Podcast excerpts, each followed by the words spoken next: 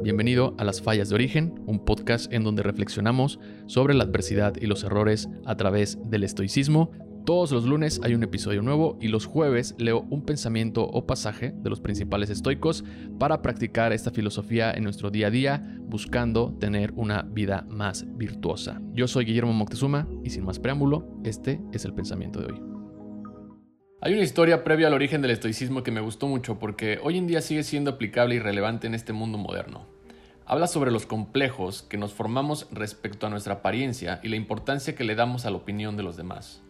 Ejemplos hay muchos, como cuando te gustaría vestirte de alguna forma pero no lo haces porque piensas que tu cuerpo no es apto según el estereotipo, cuando ves a alguien lleno de tatuajes y haces una suposición sobre su personalidad, o como el meme del pato Lucas descubriendo a Porky escuchar reggaetón, pero ambos se supone que son rockeros y le dice, así te quería agarrar, puerco. Es un gran meme. Creo que ese tema de no mostrarte como eres, porque te importa más tener un personaje que va de acuerdo a las reglas, o formas de una idea dentro de un círculo social, está arraigado a las reglas que nos hemos creado y comprado con el paso del tiempo. Y si nos ponemos a pensar, casi todo tiene que ver con la apariencia. Por ejemplo, ¿Quién dijo que no es correcto usar una camisa o prenda arrugada? Seguro tu mamá alguna vez te llamó la atención porque no la planchaste o porque la arrugaste después de que te la entregó bien planchada. Podría entender, si diseccionamos esta idea, que para algunos las arrugas en la prenda visualmente sean sinónimo de desorden o desfachatez, por lo que si sales así, las personas te pueden dar ese adjetivo y juzgarte, lo que tal vez te provocaría socialmente algún tipo de restricción. Y no traigo la idea para decirte si está bien o mal usar una prenda arrugada, sino para usarla como una técnica estoica para quitarte ese miedo al rechazo y la importancia que le damos a la opinión de los demás en muchos aspectos de nuestra vida que llegan a bloquearnos de hacer lo que realmente nos gusta. No sé si está bien o mal usar una prenda arrugada, pero lo que quiero compartirte es este ejercicio para ser inmune a lo que los demás piensen o no de ti. Piénsalo como un entrenamiento. La próxima vez que vayas a una cita o una comida familiar, ponte la camisa más arrugada que tengas. Ponértela no te costará trabajo.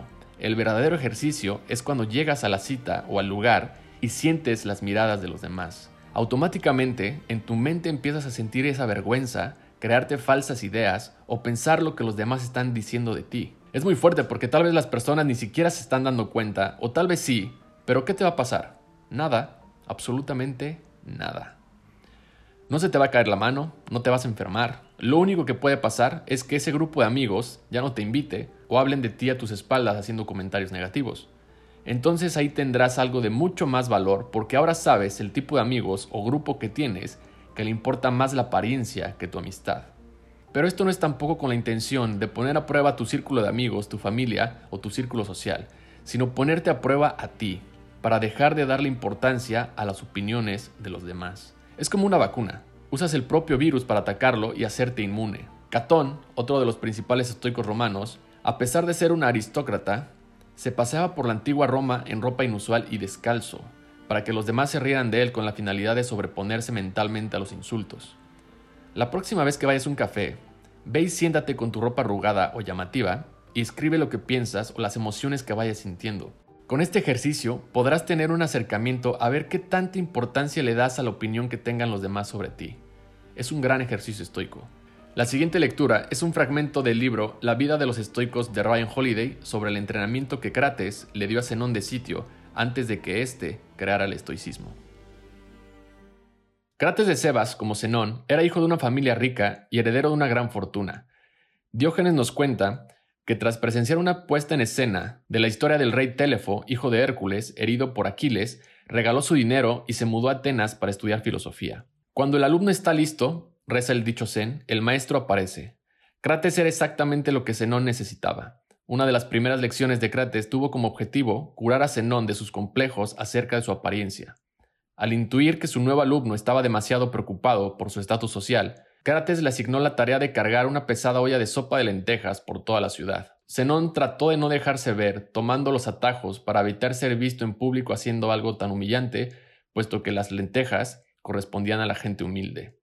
Crates lo siguió y rompió la olla con su bastón, derramando la sopa sobre su discípulo. Zenón se estremeció de vergüenza y trató de huir. ¿Por qué huyes, mi pequeño Fenicio? se rió Crates. No te ha ocurrido nada terrible. Que alguien tenga ansiedad o inseguridades, o le hayan enseñado cosas incorrectas de niño, no significa que no puedan crecer para hacer grandes cosas. siempre y cuando tenga el valor y los mentores que le permitan cambiar.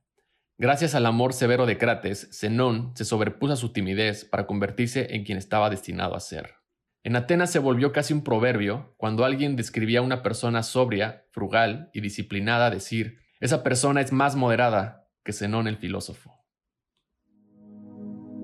Gracias por escuchar esta reflexión. Te invito a calificar el episodio en Spotify si te gustó o suscribirte al canal de YouTube Fallas de Origen para que no te pierdas ningún episodio todos los lunes o los jueves. Que tengas un gran día.